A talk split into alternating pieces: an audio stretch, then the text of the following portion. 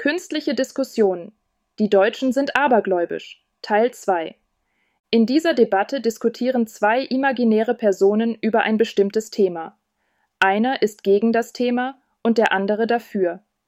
Die Debatte wurde von einer künstlichen Intelligenz erstellt und ist für das Sprachenlernen gedacht. Guten Tag, Frau Bauer. Wie geht es Ihnen? Guten Tag, Herr Müller. Mir geht es gut, danke. Und Ihnen? Mir auch. Ich habe eine Frage an Sie. Gerne helfe ich Ihnen. Ich habe gelesen, dass es heißt, dass Deutsche abergläubisch sind. Was halten Sie davon? Das ist eine interessante Frage.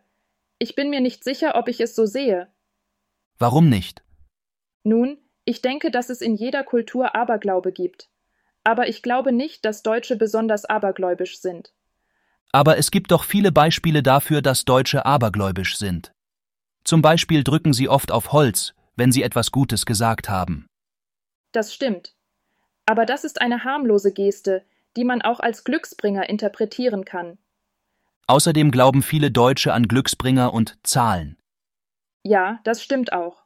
Aber das ist auch in anderen Ländern so. Und dann gibt es ja noch die vielen Aberglauben rund um Hochzeiten und Beerdigungen. Das stimmt auch. Aber das sind eher traditionelle Bräuche, die man nicht unbedingt als Aberglaube bezeichnen kann. Ich denke, dass Aberglaube ein komplexes Thema ist. Es ist schwierig zu sagen, ob Deutsche besonders abergläubisch sind.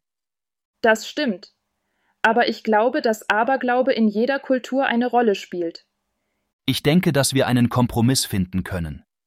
Wir können sagen, dass es zwar in jeder Kultur Aberglaube gibt, aber dass Deutsche vielleicht etwas abergläubischer sind als andere Kulturen.